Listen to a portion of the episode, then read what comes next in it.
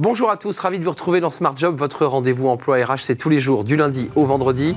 Débat, analyse, expertise et vos rubriques habituelles, bien entendu. Bien dans son job aujourd'hui, on parle de la charge mentale des salariés, mais aussi des, dirigeants euh, que peuvent faire les, entreprises? Et on en parle avec Marine Billiard, elle est notre invitée, fondatrice du groupe Sainto créé en 2013, avec quatre petites euh, entreprises, des structures. On parlera de Quatuor, service d'externalisation de l'intendance aux PME. On fera le point avec elle dans quelques instants. Les entreprises s'engagent avec ce, réseau très dynamique pour l'emploi euh, des jeunes, mais pas seulement. Et on accueillera Benjamin Frémaux, le président d'IDEX, une entreprise au cœur de l'actualité et de la décarbonation. Il est notre invité dans Les entreprises s'engagent. Le cercle RH, c'est un sujet d'actualité. On en a parlé à l'occasion d'une interview croisée entre le ministre du Travail et le ministre de l'Intérieur. Un titre de séjour pour les métiers en tension. Où en sommes-nous exactement? Euh, Quel est l'objectif? On en parlera avec euh, Frédéric Souillot, le secrétaire général de Force ouvrière. Il prend la parole sur notre plateau. Et puis le député Aurélien Taché, euh, à l'époque, il avait euh, remis justement un rapport au Premier ministre, justement sur l'accueil des étrangers. Et puis on terminera avec fenêtre sur l'emploi. Rien ne vaut la cooptation. Bah oui, la cooptation. Caroline Mignot sera notre invitée, cofondatrice de Refer Podcast Host Marketing Square. Voilà le programme. Tout de suite, c'est bien dans son job.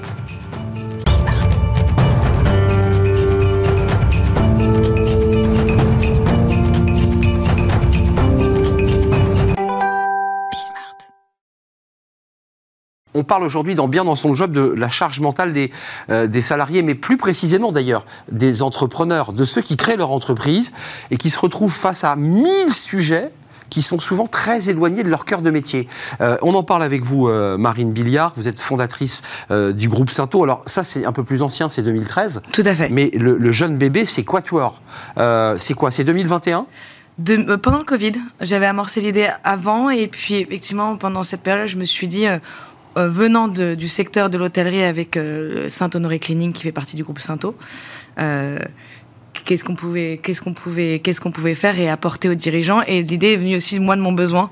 en fait, une entreprise entre 10 et 150 collaborateurs, le dirigeant se retrouve à faire et à devoir faire beaucoup de choses que ce soit euh, euh, la commande de café, euh, l'anniversaire, toutes les choses du quotidien qui font qu'à un moment donné, on ne sait pas à qui le confier. Et, en général, c'est le, dirigeant qui se retrouve le dimanche à monter le bureau et aller acheter le papier toilette. Alors ça, ça c'est l'histoire de l'entrepreneur, du dirigeant qui finalement se retrouve à tout faire.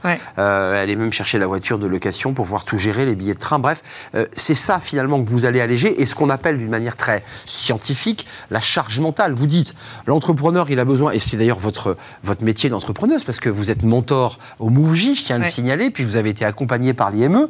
Euh, quand même, c'est un casse-tête chinois d'être entrepreneur, et ça a été votre cas d'ailleurs. Ça a été mon cas, et c'est le cas de beaucoup d'entrepreneurs. Comment, faire pour que lui-même soit dédié à son cœur de métier euh, et qu'il n'aille pas aussi éventuellement solliciter ou embêter euh, ses collaborateurs. Tiens, est-ce que tu peux faire ci, est-ce que tu peux faire ça? Parce qu'en tant qu'entrepreneur, souvent, on peut aussi être gêné euh, de demander d'aller faire les courses en bas parce que parce qu'on n'a pas. Euh, Mais au-delà de l'anecdote d'aller faire les courses ou d'aller chercher les, ramettes de papier ou, les cartouches d'encre, cette charge mentale, elle pèse lourd dans le business pour l'entrepreneur parce que le fait qu'il perde autant de temps à de la logistique, il, ne peut pas aller faire euh, du commercial, de la stratégie. Ouais.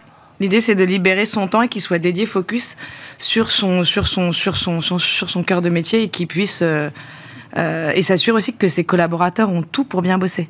Concrètement, on, va revenir un peu sur l'historique, parce que 2013, vous êtes un peu spécialisé sur le nettoyage des hôtels, de l'hôtellerie, c'est votre secteur. Mm. Là, on est bien d'accord que le service que vous proposez, la, palette d'outils que vous proposez, elle est ouverte à toutes les entreprises, hein, ETI, PME, quelles qu'elles soient quelles qu'elles soient. Après, les ETI, on va plutôt, ça, ça, concerne plutôt des entreprises de 10 à 100, 150 collabs. Après, dans des ETI, pourquoi pas sur des business units.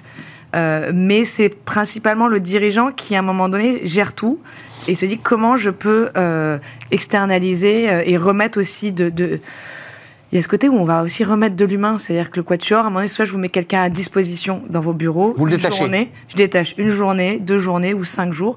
Ou même, on a un format coupon c'est-à-dire qu'il y a un système d'abonnement où vous nous appelez et euh, voilà, je voudrais un sapin de Noël, j'ai pas le temps de m'en occuper, mon assistante est sous l'eau, euh, c'est organiser des anniversaires, c'est mettre en place le tri sélectif. Il faut qu'on le fasse, je sais pas à qui demander, personne n'est expert. Sans, aucune acrimonie à l'égard de, nos dirigeants, tout ça, ça peut être considéré par un dirigeant comme des petits gadgets, quoi, des choses qui sont à la fois utiles et, qui sont finalement assez fastidieuses. C'est ça en fait le, sujet. Chronophage, voilà. utile, enfin utile. Aujourd'hui, si on veut aussi fidéliser nos collaborateurs, on a envie de faire en sorte qu'il y ait un environnement et un cadre de travail euh, agréable. Euh, le, profil et le service que vous offrez quand il est question d'aller chercher le, sapin de Noël et décorer le, hall de, de, l'entreprise, c'est pas pareil que de détacher un salarié. Et j'imagine que la demande n'est pas pareille. Qu'est-ce qu'on peut. Jusqu'où on peut aller avec Quatuor? Je peux vous dire, j'ai besoin d'une personne dans la journée pour me faire ma compta? Non, on n'est pas sur la partie administrative. C'est pas la partie administrative. Non. mais c'est pour ça que c'est bien de cadrer les choses. On recrute des profils qui viennent de l'hôtellerie, des duty, des gouvernantes ou des réceptionnistes. Voilà, c'est ça. Qui ont ce sens du service. Et aussi, on a, dans le terrain, on est formé, il y a un problème, il y a toujours une solution.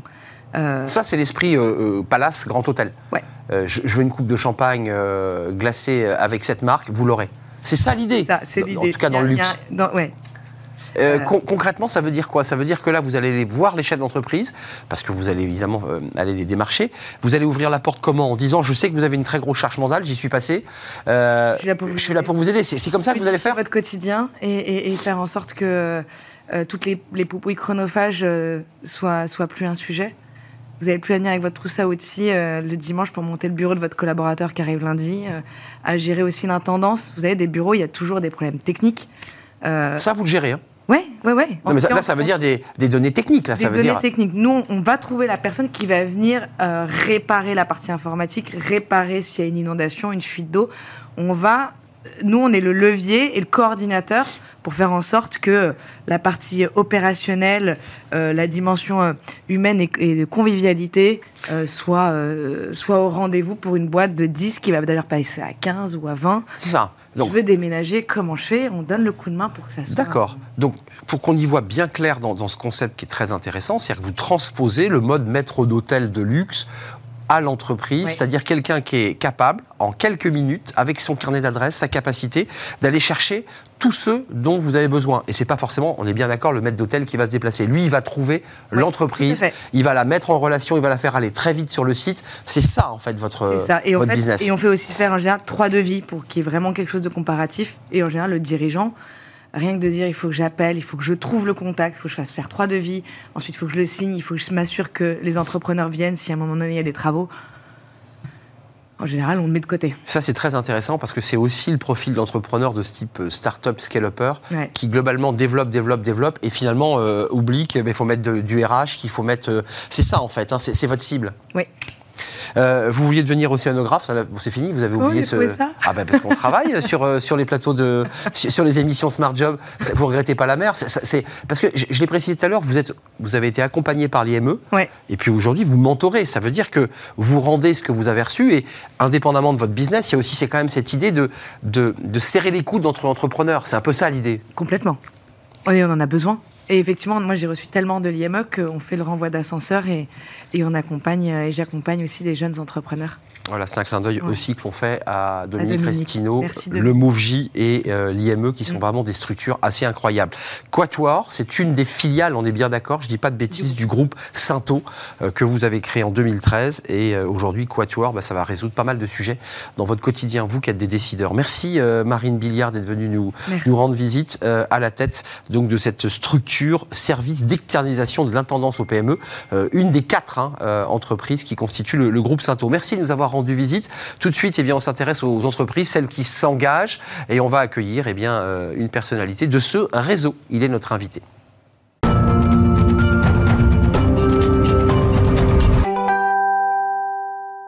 Les entreprises s'engagent et ce réseau qui est notre partenaire qui chaque semaine eh bien, nous dévoile euh, un chef d'entreprise, un, dirigeant et aujourd'hui on accueille Benjamin Frémaux. Bonjour Benjamin. Bonjour. Président de d'IDEX, euh, vous êtes à la tête d'une entreprise qui est assez incroyable, 5500 collaborateurs, avec je dirais un cœur de sujet qui est alors vraiment le cœur de, de, de, de l'actualité, je dirais la plus brûlante et, sur le long terme, qui est la décarbonation de notre énergie, c'est totalement incroyable. Enfin, quelques mots sur votre entreprise. C'est des métiers au départ assez traditionnels, hein, puisqu'on s'occupe des infrastructures énergétiques des bâtiments euh, et des villes. Et effectivement, euh, ces dix dernières années, euh, on a très très fortement accéléré dans la décarbonation de ce type d'énergie, que ce soit dans votre bâtiment, ou au niveau d'une ville. Vous, vous proposez, et c'est intéressant, et on va parler de, de, de votre politique RSE, c'est-à-dire de vos engagements aussi RSE, et puis, puis effectivement des salariés qui travaillent chez vous. Euh, vous, vous, créez en fait de, de l'énergie propre, c'est quoi? C'est du méthane C'est on, euh, on méthanise, méthane, on... Le méthane, c'est le nom du gaz, donc non, c'est pas particulièrement propre. En revanche, on, fait du, on utilise du biomasse. biométhane. On va utiliser du biométhane, on va utiliser de, de la biomasse, on va utiliser de la ressource locale, que ce soit de la géothermie ou d'autres types de, de ressources qu'on peut trouver. Vieille ressource, la géothermie. C'est une vieille ressource, mais euh, elle s'exploite de plus en plus aujourd'hui. Euh, dans, dans tout, tout, tout, type de, tout type de format. Euh, vous, vous, êtes, euh, j'allais dire, adhérent, parce que ce réseau grossit de semaine en semaine. Dans ce réseau, des entreprises s'engagent, tout engagées pour mener des initiatives, pour se mettre en réseau. Pour... Quelle a d'abord été votre démarche quand vous vous êtes connecté à ce réseau? Qu'est-ce que, qu'est-ce que vous vous êtes dit? Alors, c'est une initiative qui n'est pas si vieille que ça. Les entreprises s'engagent, mmh. parce que c'était créé par le, le, président de la République en 2018, euh, avec, sous l'initiative d'Elisabeth Borne, quand elle était encore ministre Absolument. du Travail. Et euh, on, ça résonne beaucoup chez, chez, chez IDEX, parce qu'on a une entreprise qui est historiquement très engagée, avec des collaborateurs qui sont très engagés, mais on a aussi des problématiques euh, d'accès euh, aux, aux, ressources humaines qui, qui, sont très fortes. Et donc, euh, ça nous semblait naturel, on va dire, d'aligner de, nos engagements euh, dans, ce, dans ce type d'association avec, euh, avec nos, nos, valeurs. Entreprise vertueuse qui va nous amener à, à, à faire cette bascule, euh, ça c'est vraiment évidemment essentiel, une politique RSE assez forte euh, et un engagement social et sociétal très fort. L'enjeu pour vous aujourd'hui, c'est de dire quoi? C'est venez dans, dans, dans, nos entreprises, euh, on y fait un métier passionnant, et en plus vous décarbonez. C'est-à-dire que c'est bon pour la planète. C'est exactement ça. Et, et le, on veut également euh, dépoussiérer l'image d'un secteur euh, où effectivement nos techniciens étaient essentiellement des, hommes. on veut expliquer que ce, métier peut tout à fait s'ouvrir aux femmes. on avait des métiers traditionnels. on veut montrer que dès tout jeune, on peut, apprendre ce type de métier. Donc on a très fortement poussé l'alternance. C'est ce type d'initiative qu'on veut, veut pousser. Euh, on, a très fortement euh, insisté euh, ces dernières années sur, sur, le, sur le, handicap, la lutte contre les discriminations et notamment sur l'acceptation du, du, du, handicap. On peut rentrer chez IDEX, être une femme, euh, être handicapé et être dans un environnement qui est inclusif et où il fait bon travailler. Ce que je trouve vraiment intéressant dans votre démarche, c'est que c'est une, une, entreprise assez incroyable qui grossit, qui se développe.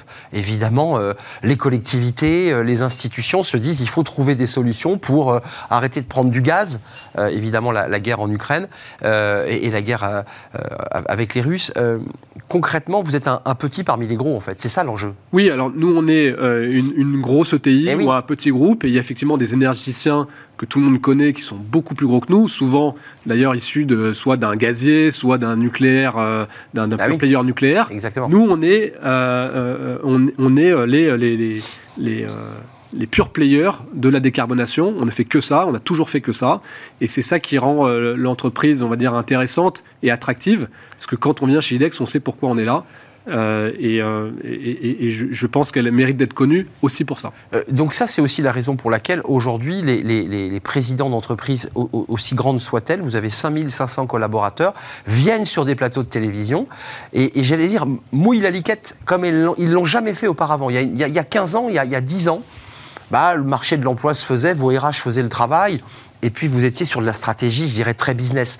Là, aujourd'hui, vous venez sur un plateau de télé pour nous dire, regardez comme mon entreprise est sympa. Alors, de manière très concrète, chez IDEX, on a 500 postes ouverts. Hein, sur 5500, donc c'est considérable. 10% de l'effectif. Voilà, 10% de l'effectif qui est euh, qui est à trouver. Et euh, c'est, euh, je vous parle de, de, de, de en, en, statique parce que comme l'entreprise grossit très vite, on investit énormément pour le compte de nos clients, dans des chaufferies biomasse, dans des réseaux de chaleur. Investissements lourds. Dans des investissements, voilà, dans des investissements en euros qui sont très lourds. On a besoin de, de, de ressources humaines pour accompagner ce développement. Et donc, les 500 aujourd'hui, euh, si on se bouge pas, effectivement, ça peut être plus demain. Et nous, c'est pas notre intérêt que d'avoir autant de, de, postes ouverts euh, dans, dans l'entreprise. J'ai besoin que ces postes soient pourvus euh, pour servir au mieux mes clients. D'où l'idée aussi de ces réseaux d'entreprises qui s'engagent, euh, d'abord localement, régionalement, puis nationalement, pour essayer peut-être quoi de faire un partage de, de, de difficultés, un partage d'idées. Oui, le partage de bonnes pratiques, je pense que c'est quelque chose qui, qui nous intéresse énormément. On va, on va, se parler franchement, les entreprises s'engagent, pour, pour, pour, pour, moi, pour nous, chez IDEX, c'est aussi des bonnes pratiques en matière de, de, RSE, de responsabilité sociale et environnementale. Alors, nous, notre métier, il est euh, consubstantiel à la RSE, on va dire. Ça ne nous empêche pas d'avoir nos propres problématiques euh, au-delà euh, de la décarbonation des territoires, il faut qu'on soit meilleur sur l'inclusion de nos salariés, il faut qu'on soit meilleur sur, sur, sur, sur l'emploi, euh, il faut qu'on soit meilleur sur l'éthique. Et c'est ces choses-là, c'est ces thématiques-là qu'on aborde également dans ce club. Il nous reste une minute, ça veut dire très concrètement que vous déployez une stratégie. Comment, comment on s'y prend quand on est avec des sites? Il faut quand même préciser que ce n'est pas une tour où il y a 5500 collaborateurs. Tout ça est, est épars. Alors c'est une très bonne question et c'est aussi pour ça qu'on a recruté une directrice de l'engagement qui s'appelle Charlotte Leca et qui va porter cette, cette stratégie stratégie. Une stratégie qu'on porte au niveau du, COMEX. Il faut que ce soit porté au plus haut niveau de l'entreprise. Et on va, on va la déployer exactement comme une stratégie, on va dire, financière ou opérationnelle. Euh, que ça infuse jusqu'au au, plus. Et, le plus compliqué, c'est que ça infuse euh, jusqu'au terrain. Euh, c'est ça qui nous préoccupe, on va dire, quotidiennement. Merci Benjamin Frémaux. D'abord ce chiffre, 500 euh, postes ouverts chez IDEX. Alors allez voir parce qu'il y a aussi des postes de, techniciens. Ce sont des métiers très précis. Mais, techniciennes également. Et, techniciennes, évidemment, on ne les oublie pas. Euh, mais il y a certains secteurs d'activité, vous en conviendrez, où il est difficile de trouver des femmes. Tout à fait. Euh, donc il y a aussi un travail sur les formations initiales dès le début. Et merci d'être venu nous rendre visite. Vous êtes président d'IDEX, 5500 collaborateurs. on décarbone notre société avec bah, des installations évidemment très très lourdes. Euh, importante en termes d'investissement et vous accompagnez les institutions, euh, vos collectivités qui sont peut-être euh, bah, chauffées. par, les collectivités, les entreprises également qui peuvent bénéficier de nos services. Bon, ben, écoutez, merci en tout cas Benjamin Frémaux d'être venu nous rendre visite.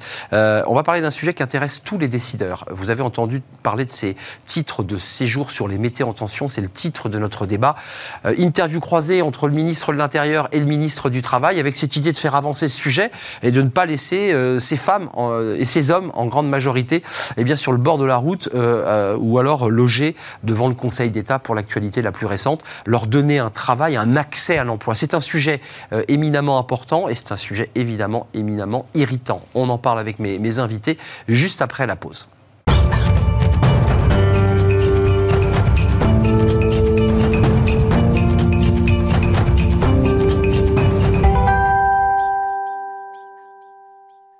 Vers un titre de séjour sur euh, des métiers et pour des métiers en tension. Vous avez probablement lu cette interview euh, croisée entre Olivier Dussopt, le ministre du Travail, et Gérald Darmanin, le ministre de l'Intérieur.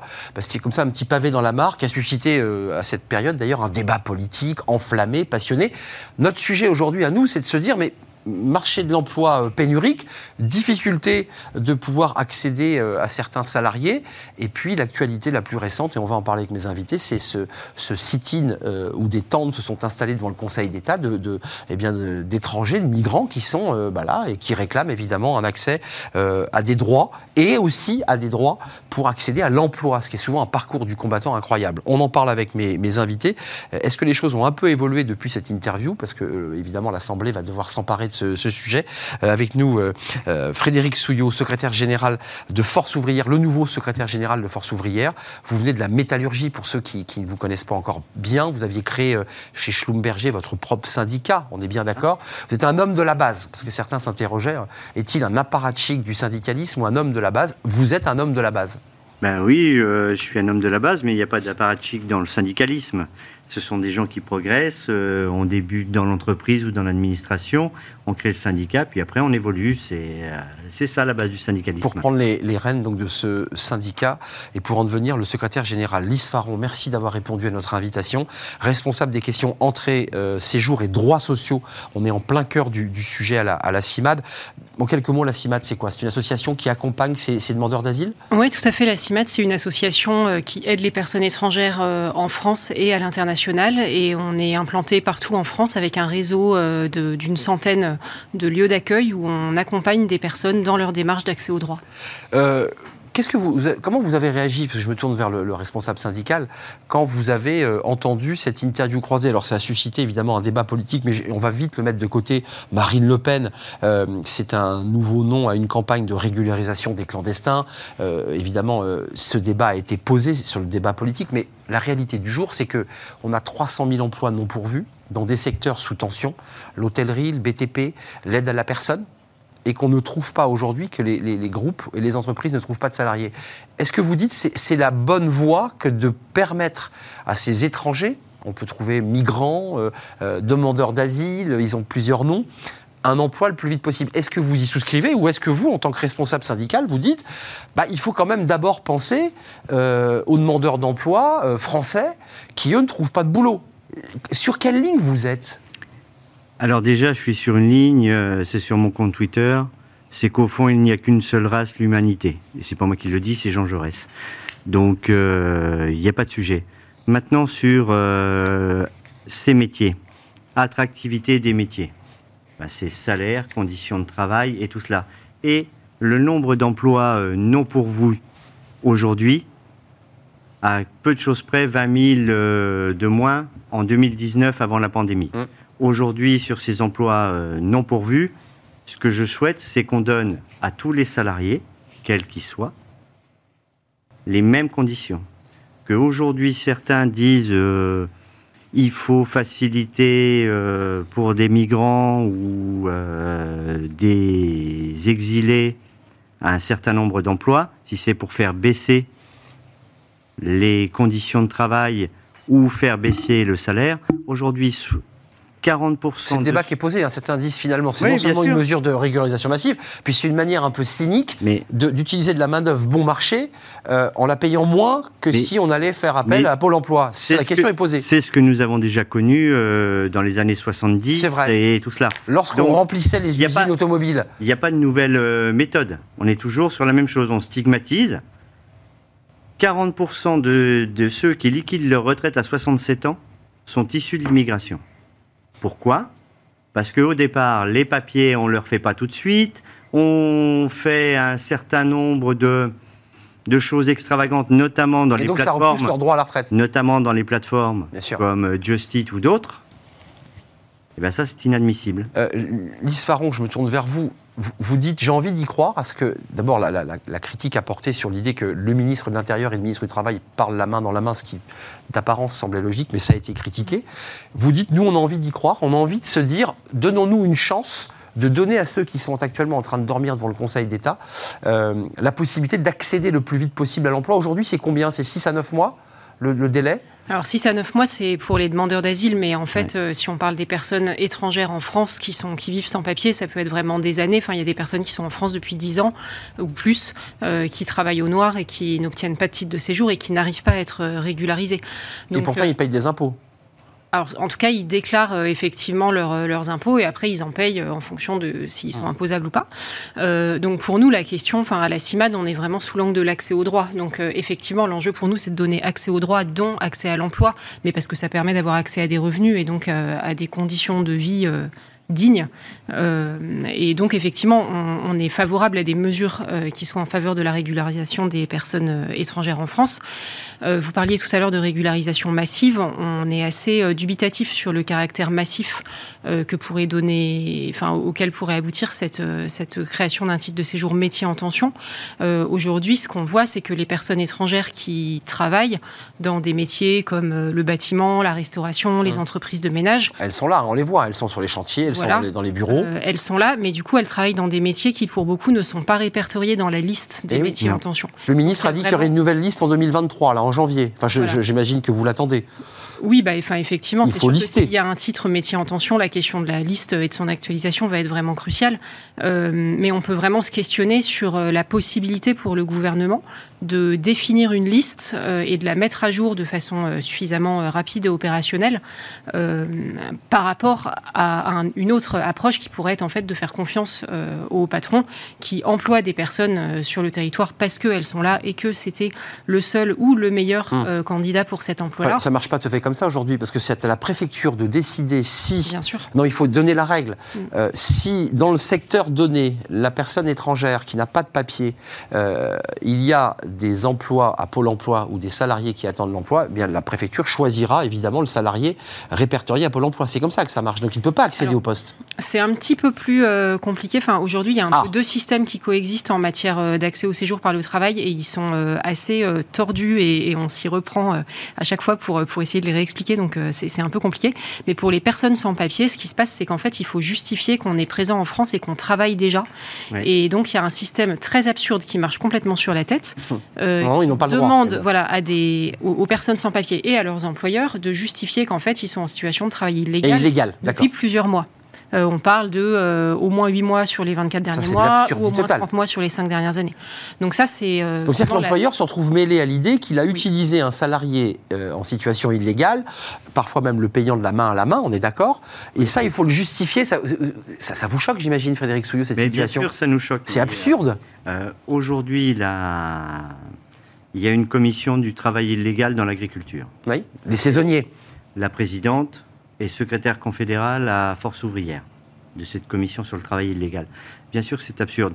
Et sur euh, comment est-ce qu'on trouve une solution pour alléger et leur donner le plus rapidement possible des papiers, un emploi et des droits, puisque euh, tous les droits que nous avons sont liés à nos papiers et pas à ce que vendent euh, certains sur euh, régularisation. Est-ce qu'il faut se parler cash? Est-ce que sur certains secteurs en tension, et on l'entend quand les gens se, lâchent un peu, ils vous disent, mais ce sont des emplois peu qualifiés, sous-qualifiés, pénibles, à horaires décalés. Et il suffit de regarder aujourd'hui ces emplois par qui ils sont occupés, par des personnes euh, étrangères ou d'origine étrangère, parce que aujourd'hui, ceux qui sont à Pôle emploi ne veulent pas prendre ces emplois. Cette réalité, elle, elle est réelle.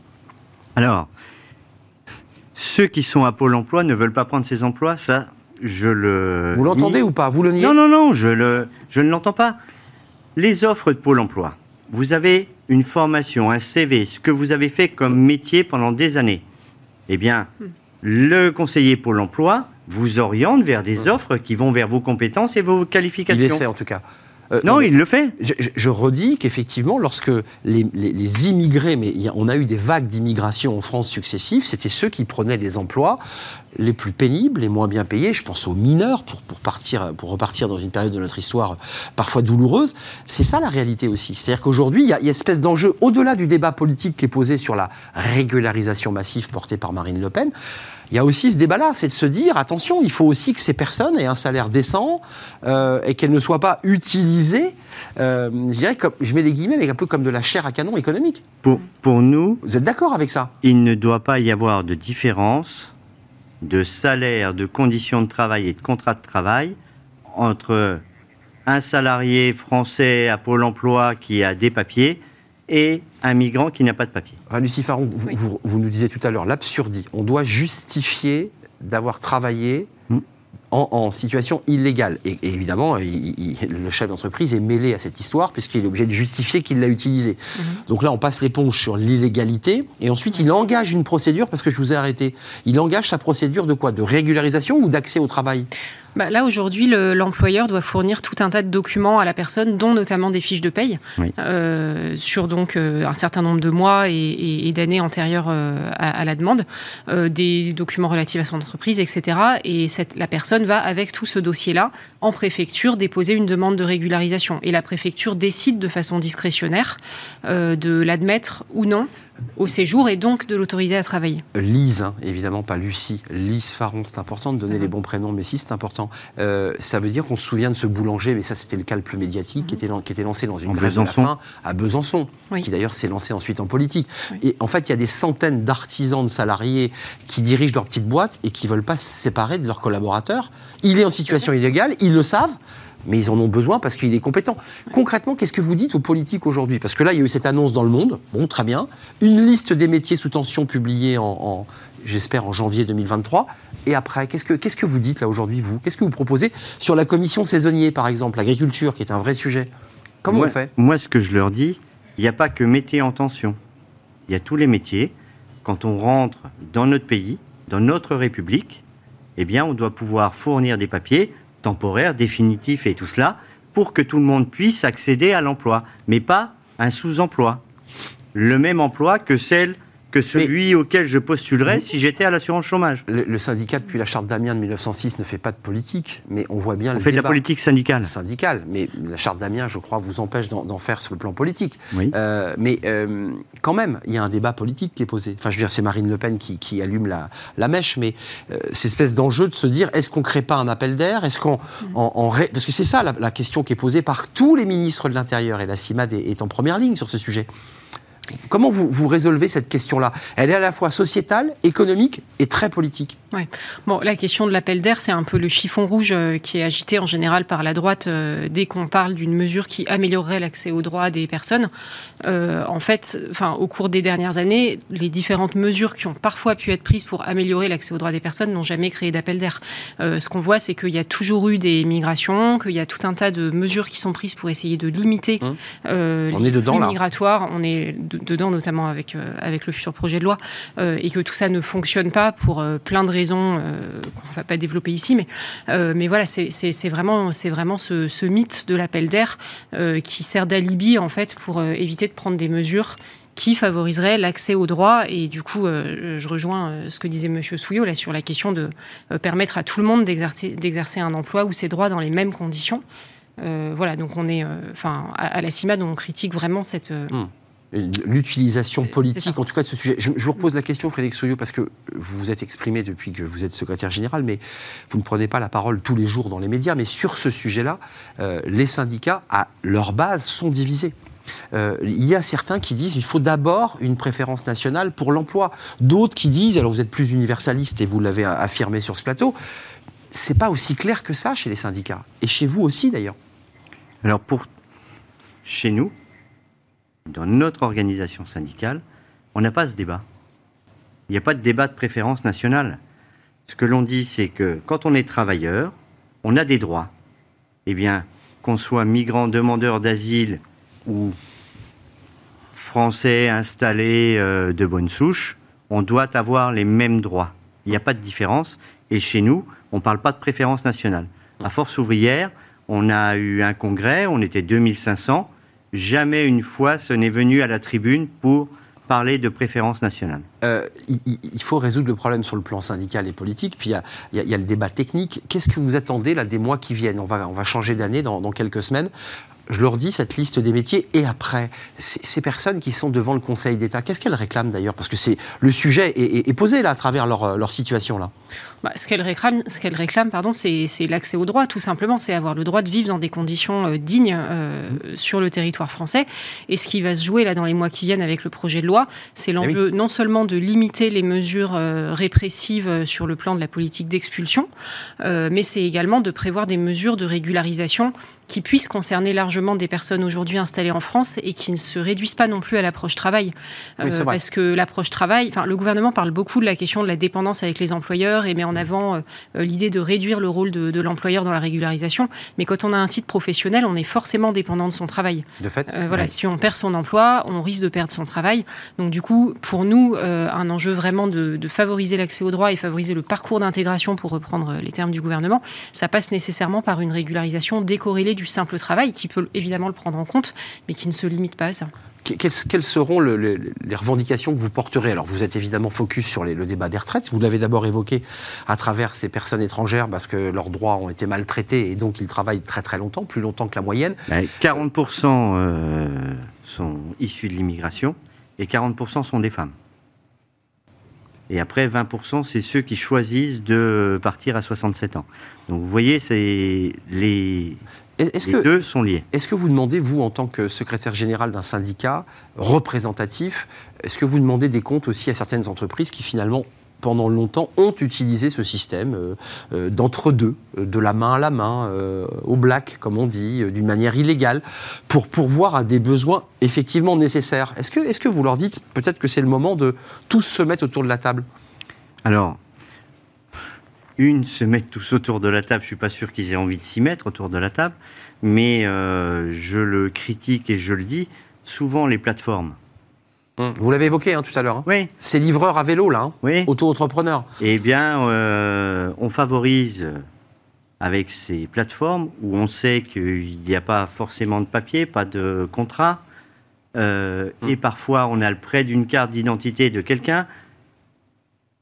On fait vivre un système économique qui est lié plutôt, c'est comme les flux de migrants et tout cela, où bah, il y a certains passeurs qui prennent de l'argent. Hmm. Bah, c'est la même chose. Donc on exploite la misère humaine, c'est ça quoi. C'est ça. Euh, la, la- la suite, vous la voyez comment? Parce que, encore une fois, je leur dis, on est toujours sur cette ligne de crête entre le débat politique qui agite l'actualité des, des- des chaînes mainstream, et puis une réalité économique de chefs d'entre- d'entreprise, d'agriculteurs qui vous disent, moi j'ai plus personne pour ramasser mes cerises, j'ai plus personne pour ramasser mes pommes, euh, j'ai plus personne dans mes usines, j'ai plus personne dans mes crèches, et il faut m'aider. Mais ils sont où Euh, les compétences, il faut aussi répertorier les compétences de tous ces, de tous ces jeunes hommes et jeunes femmes.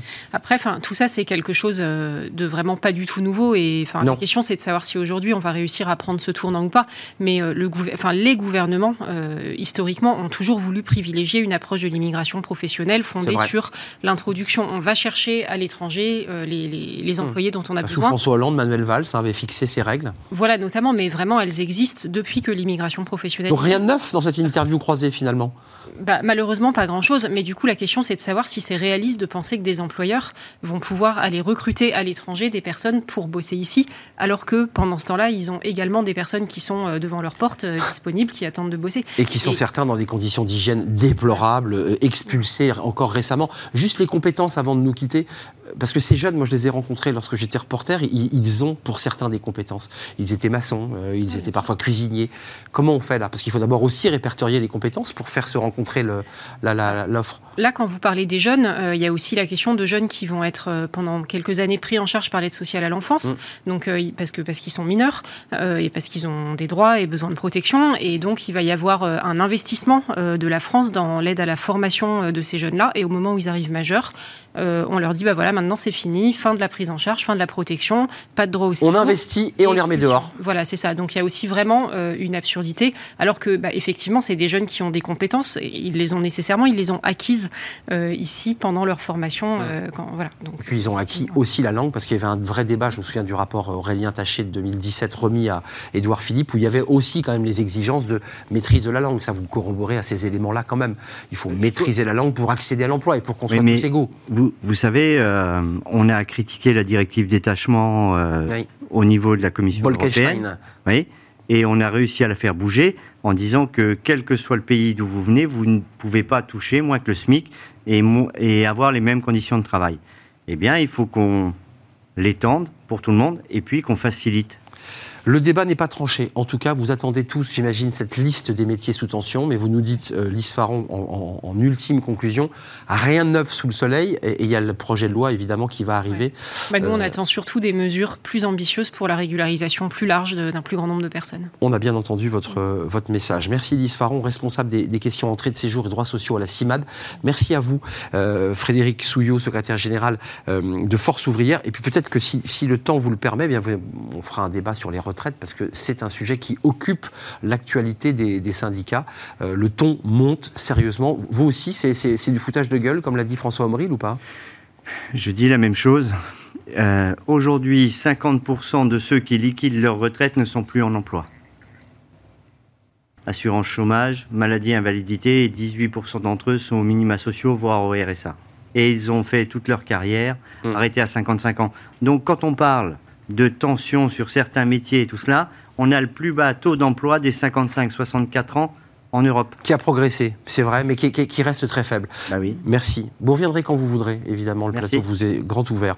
Merci Frédéric Suriot, merci euh, Lise Faron pour la, la CIMAD. Euh, on termine avec la cooptation. Bah oui, c'est fenêtre sur l'emploi et on accueille notre invité.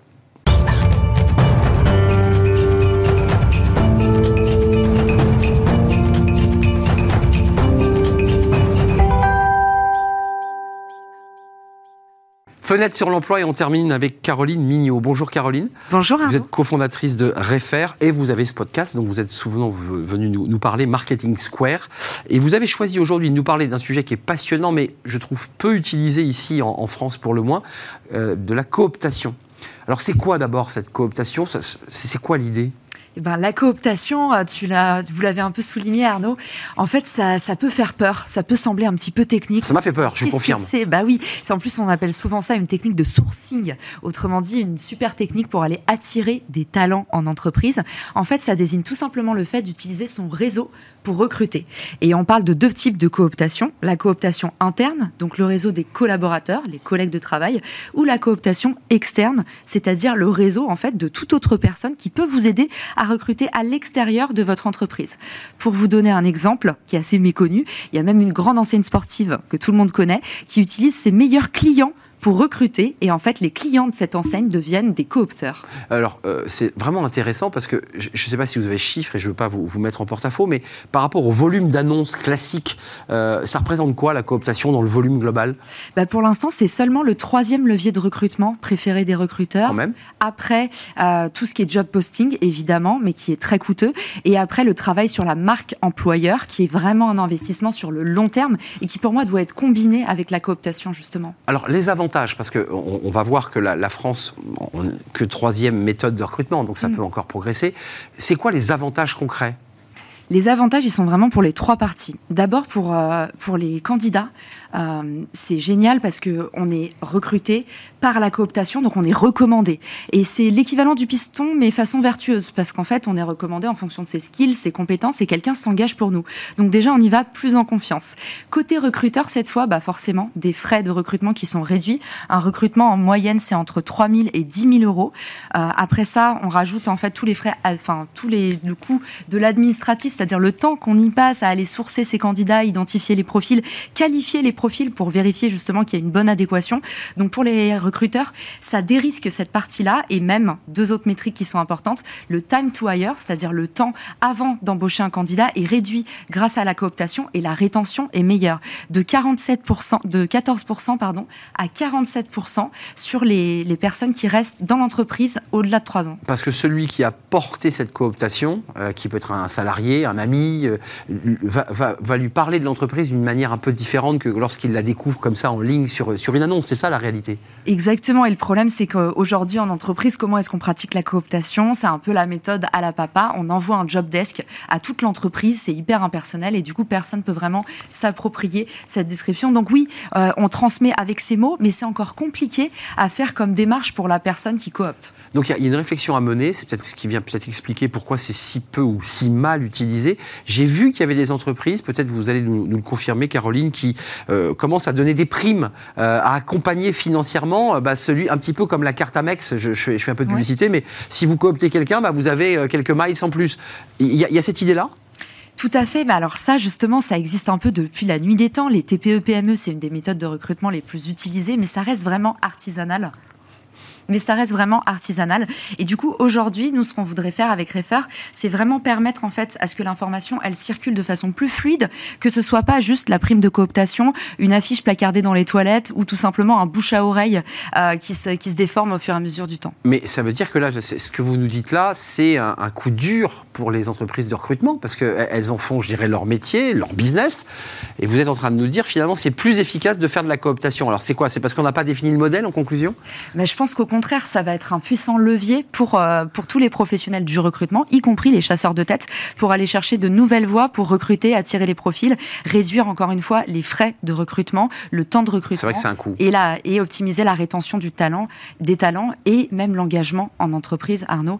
Parce que du coup, en termes de culture d'entreprise, ces profils qui sont cooptés, en général, ils ont tendance à être tellement bien fait ouais. pour le job qui reste plus longtemps. Oui, parce qu'il y a aussi le temps de, de, de, de, rétention du collaborateur. Il y a parfois des gens qui partent au bout de... On a vu des chiffres hallucinants. Mm. En 15 jours, les gens s'en vont, parfois moins. Merci Caroline de nous avoir éclairé. Euh, cofondatrice de Refer et ce podcast Marketing Square, puis vous en avez d'autres sur LinkedIn. Mm -hmm. euh, vous êtes une femme très active. Merci de nous avoir éclairé sur ce sujet qui nécessite d'ailleurs presque un thème de, débat. Merci Allez. à vous, merci à vous tous. L'émission est, est terminée. C'est un vrai plaisir de partager ce moment avec vous, évidemment. Merci à toute l'équipe, merci à Angèle à la réalisation, merci à Alexis pour le son, merci à Nicolas Juchat et merci à Lily. Euh, merci à vous pour vos messages. Je serai là demain. D'ici là, portez-vous bien. Bye bye.